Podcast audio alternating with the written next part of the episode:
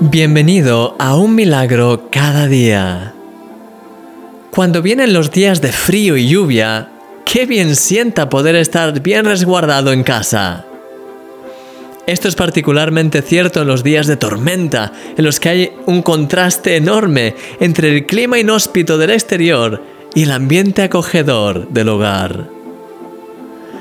Ayer vimos que tenemos una invitación continua para ir a la casa de Dios su presencia es especialmente acogedora, sobre todo en los momentos de tormenta. Sienta tan bien refugiarse en Él. El rey David continúa su salmo diciendo, Porque Él me esconderá en su tabernáculo en el día del mal, me ocultará en lo reservado de su morada, sobre una roca me pondrá en alto. Luego levantará mi cabeza sobre mis enemigos que me rodean, y yo sacrificaré en su tabernáculo sacrificios de júbilo. Cantaré y entonaré alabanzas a Jehová. En el día malo, no solo puedes refugiarte en los brazos de Dios, sino que por medio de la fe puedes levantarte en su nombre.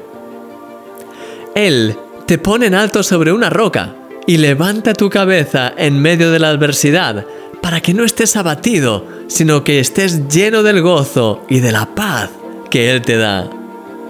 Sí, Él es el que cambia tu lamento en danza.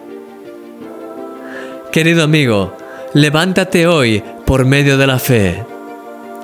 En medio de la adversidad por la que estés pasando, deja que la acogedora presencia de Dios te arrope y te levante con fuerzas renovadas, con un gozo profundo en tu corazón. ¿Quieres orar conmigo? Vamos a orar. Señor, gracias porque en ti siempre encontramos refugio en los momentos complicados. Gracias porque tu presencia lo cambia todo y nos da fuerzas para levantarnos de nuevo. Señor, te pido por mi querido amigo para que pueda experimentar esta realidad en su vida como nunca antes por medio de la fe. En el nombre de Jesús. Amén.